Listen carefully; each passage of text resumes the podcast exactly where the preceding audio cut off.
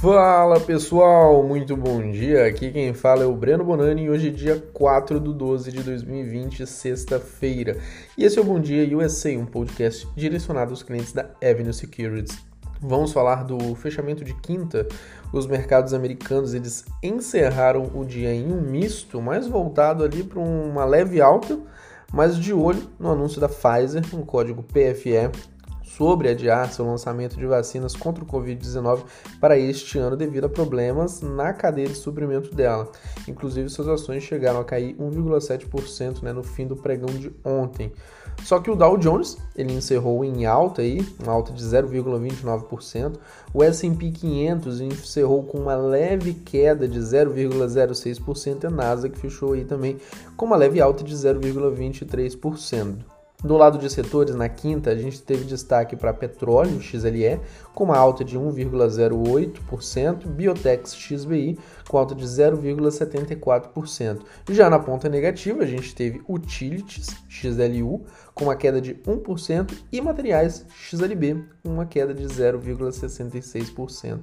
Do lado da economia, ontem a gente teve PMI composto na Market, que ficou em 58,6, melhor do que o esperado, indicando expansão. Também tivemos o PMI de serviços, que também veio melhor do que o esperado, né, ficando em 58,4, também indicando expansão mais uma vez. Outro dado relevante que veio bom foi o pedidos iniciais de seguro-desemprego, que ficaram em 712 mil novos pedidos, ante uma projeção esperada de 775 mil novos pedidos. Do lado do dólar, na quinta, o dólar encerrou o dia em queda, cotada 5,14, uma queda de 1,94%.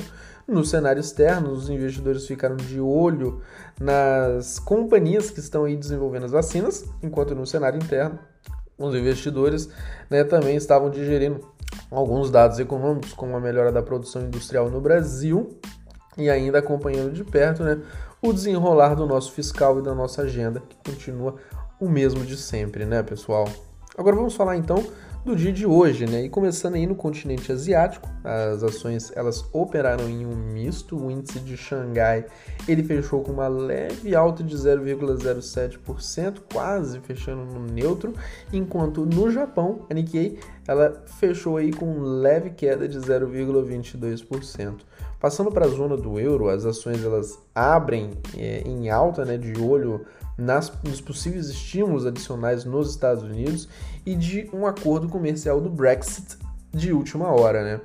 A Eurostox ela subia leve 0,21%. Hoje, às 7h20 da manhã, no horário de Brasília. A CAC 40, índice francês, subia 0,35% e a o DAX, né, o índice alemão, subia 0,35% leve 0,05%. Os principais índices futuros americanos, eles amanheceram em alta também, com o futuro do S&P 500 subindo 0,28% e o futuro do Dow Jones subindo 0,4% hoje também, 7h20 da manhã. Do lado da agenda, pessoal, Hoje a gente tem um dia mais recheado de dados, tá?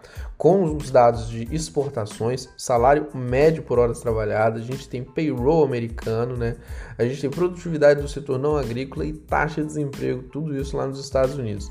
E do lado de resultados, a gente tem a varejista Genesco, código GCO, e a Smart Sheet, código SMAR, reportando os seus resultados aí no dia de hoje também.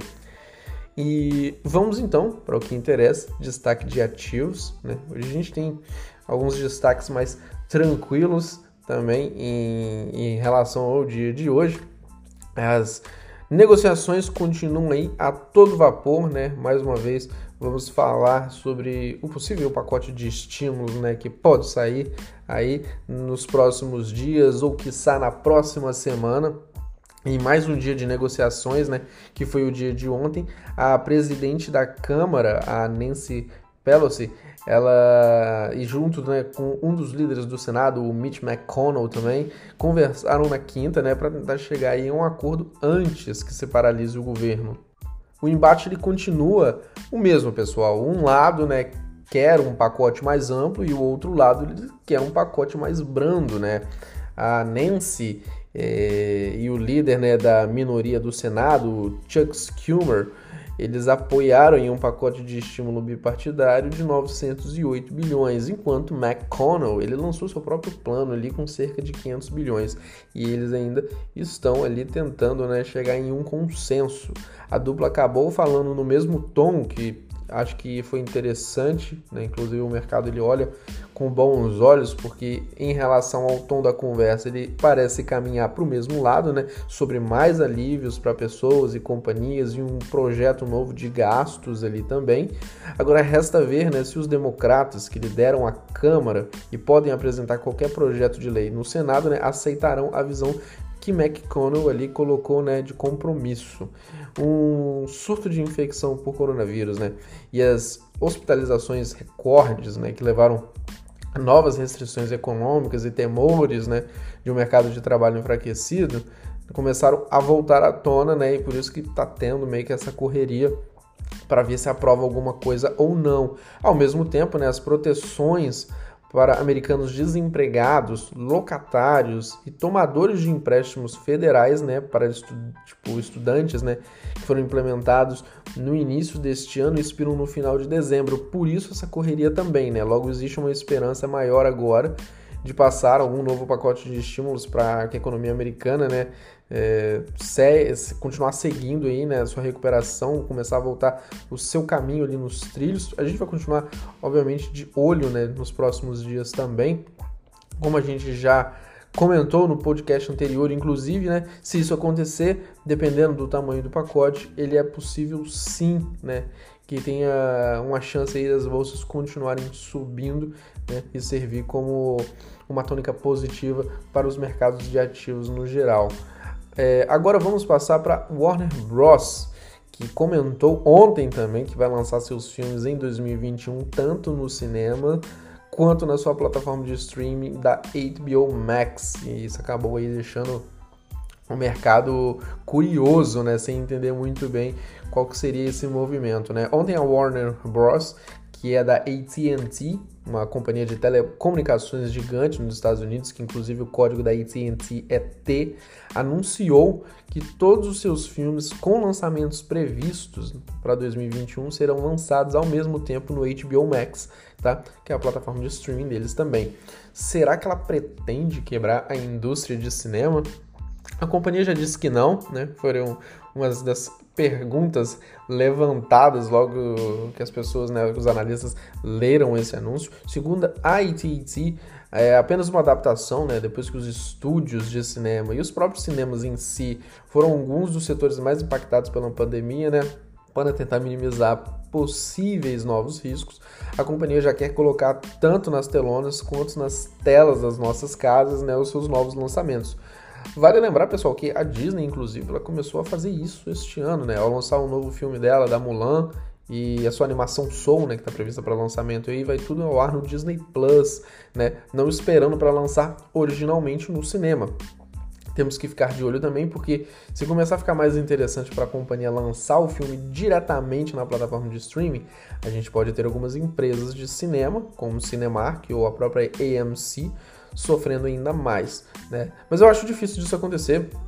Minha humilde opinião, galera, eu acho isso realmente muito difícil de acontecer. Ir ao cinema é uma baita experiência, né? E dependendo do filme, mais do que vale a pena. Não acho que a gente vai perder a, essa vontade, né, de ir ao cinema, ainda mais depois que a gente teve essa pandemia toda, né? Só que os estúdios podem reduzir o tempo em que eles vão rodar no cinema. E aqui está uma jogada, pessoal. O que isso impactaria na exclusividade de muitos deles. A própria Universal fez isso em julho, tá? Universal, a própria Universal fez isso em julho. O estúdio da Universal fez isso com os, alguns cinemas da AMC. Ou seja, os estúdios podem reduzir ali, né? De vez ficar três meses em cartaz de forma exclusiva em algum cinema, eu posso reduzir para um mês para um mês e meio e depois eu já posso lançar né, diretamente na plataforma de streaming. O que às vezes, né, começa a ficar mais até cômodo para algumas pessoas que gostam de ficar em casa, preferem assistir em casa e tudo mais, né? Então isso pode sim vir a impactar os cinemas, né? Alguns, alguns cinemas, sim, por conta dessa quebra de exclusividade mais cedo. A gente vai seguir acompanhando de perto essa nova tendência, né? E trazendo sempre mais atualizações desse segmento de entretenimento. E por último, agora, vamos falar da DocSign, código DOCU. Mais uma companhia da economia do futuro, a gente já comentou em outros podcasts já comentei, inclusive, nas nossas lives diárias também. E agora a gente está trazendo aí né, mais um resultado dessa companhia é, e chamar a atenção né, para esse tipo de companhia que, na nossa opinião, de, ela está inserida na economia do futuro. As ações da DocSign elas dispararam 6% no after de hoje, né, de, de ontem no caso, depois que a empresa divulgou resultados melhores que os esperados né, no seu terceiro trimestre fiscal e ainda deu um guidance positivo ali né, para o futuro. Para quem não conhece ela, tá? A gente já comentou ela no dia 9 de outubro, tá? A DocuSign ela gerencia documentos é, e contratos né, via nuvem. A companhia ela fornece contratos e documentos para outras pessoas assinarem, substituindo toda aquela papelada desnecessária, né? A necessidade de você se mover para algum lugar para assinar algum documento, né? De ter que guardar aquele documento impresso com muita segurança, porque ele tem um valor, né? E ele tá físico ali existindo. Tudo online hoje pela DocuSign. Você assina online, você envia o documento online. Tudo feito em questões de, questões de minutos e realmente muito rápido, tá? Ela ganha dinheiro com subscrição né, do software dela, atendendo clientes profissionais, que seriam empresas, sejam pequenas, médias ou grandes empresas, tá? Em um mundo onde trabalhar remotamente realmente ele se tornou uma realidade cada vez mais presente, o modelo de negócio da empresa acabou se mostrando aí uma solução muito útil, né? Com a pandemia e o isolamento social, é, algumas companhias elas continuaram operando sim, né? nem todas as companhias conseguiram parar completamente ali suas atividades, muitas delas continuaram sim, muitas delas até intensificaram contratações, né? ou intensificaram projetos que estavam fazendo que dependem sim de documentos, dependem sim de contratos, né? de trâmites e a DocuSign estava ali o tempo todo oferecendo essa solução né, durante a pandemia, sem que a gente precisasse se locomover para algum lugar, entrar numa sala com cinco pessoas, todo mundo tem que pegar na mesma caneta e assinar. Eles realmente né, trouxeram uma solução né, é, mais viável durante a pandemia. Ela foi fundada em 2003, né, sede em São Francisco, ali na Califórnia, e tem um valor de mercado de aproximadamente 43 bilhões, né, e suas ações já acumulam alta de aproximadamente 212% também só neste ano. Falando do resultado, a empresa ela viu suas receitas aí cresceram 54%, tá, para 383 milhões, o subscription de seus serviços, né, a subscrição do serviço dela cresceu 54% também. A empresa reportou um lucro por ação de 0,22 tá, cents contra uma estimativa média dos analistas de 0,13 centavos ali, né, cents, de acordo com a Refinivit. O CEO comentou sobre o resultado à medida que as empresas aceleram a transformação digital né, dos seus processos de negócios, acordos, o papel do DocuSign como a plataforma de nuvem essencial continua a crescer, disse Dan Springer, CEO da DocSign. Fora isso, né, a empresa ela deu um guidance de receita de 4, entre 404 a 408 milhões para o trimestre atual, né, o que denota a continuidade do crescimento dela. Apesar do crescimento, ao anualizarmos o lucro né, de 0,22 cents, chegamos ainda a uma relação de preço-lucro de 266 vezes tá? Já considerando que o múltiplo da receita, né, chegamos a um número ali de aproximadamente 30 vezes também, né, a receita dela, mostrando que ela não é nenhuma pechincha depois das altas, né, e que o mercado está realmente pagando e apostando que o seu crescimento no futuro ele vai ser maior ainda. Mas de qualquer forma, pelo serviço que ela presta, né, pela importância que ela teve durante a pandemia e, e por, por todo o modelo de negócio que se encaixa muito bem né, no futuro, ela é considerada pela gente uma companhia aí, né? Uma economia do futuro. Pessoal, eu vou ficando por aqui. Hoje a gente tem sala de análise às 9h30 comigo e com o William, tá? A gente vai comentar sobre algumas outras empresas que também fazem parte da economia do futuro. Às 10h15 a gente tem o Bo Williams passando em vários gráficos aí. Quem quiser me seguir nas redes sociais, meu Instagram é arroba Breno Bonani, B-O-N-A-N-I, e o meu Twitter é arroba Breno Bonani. Quem quiser seguir o William Castro Alves aí também, tanto no Twitter quanto no Instagram, é arroba Will Castro Alves. Lembrando que Will é com dois L's. Por fim, desejo todos aí um excelente dia, tá? Um ótimo final de semana e um forte abraço, pessoal!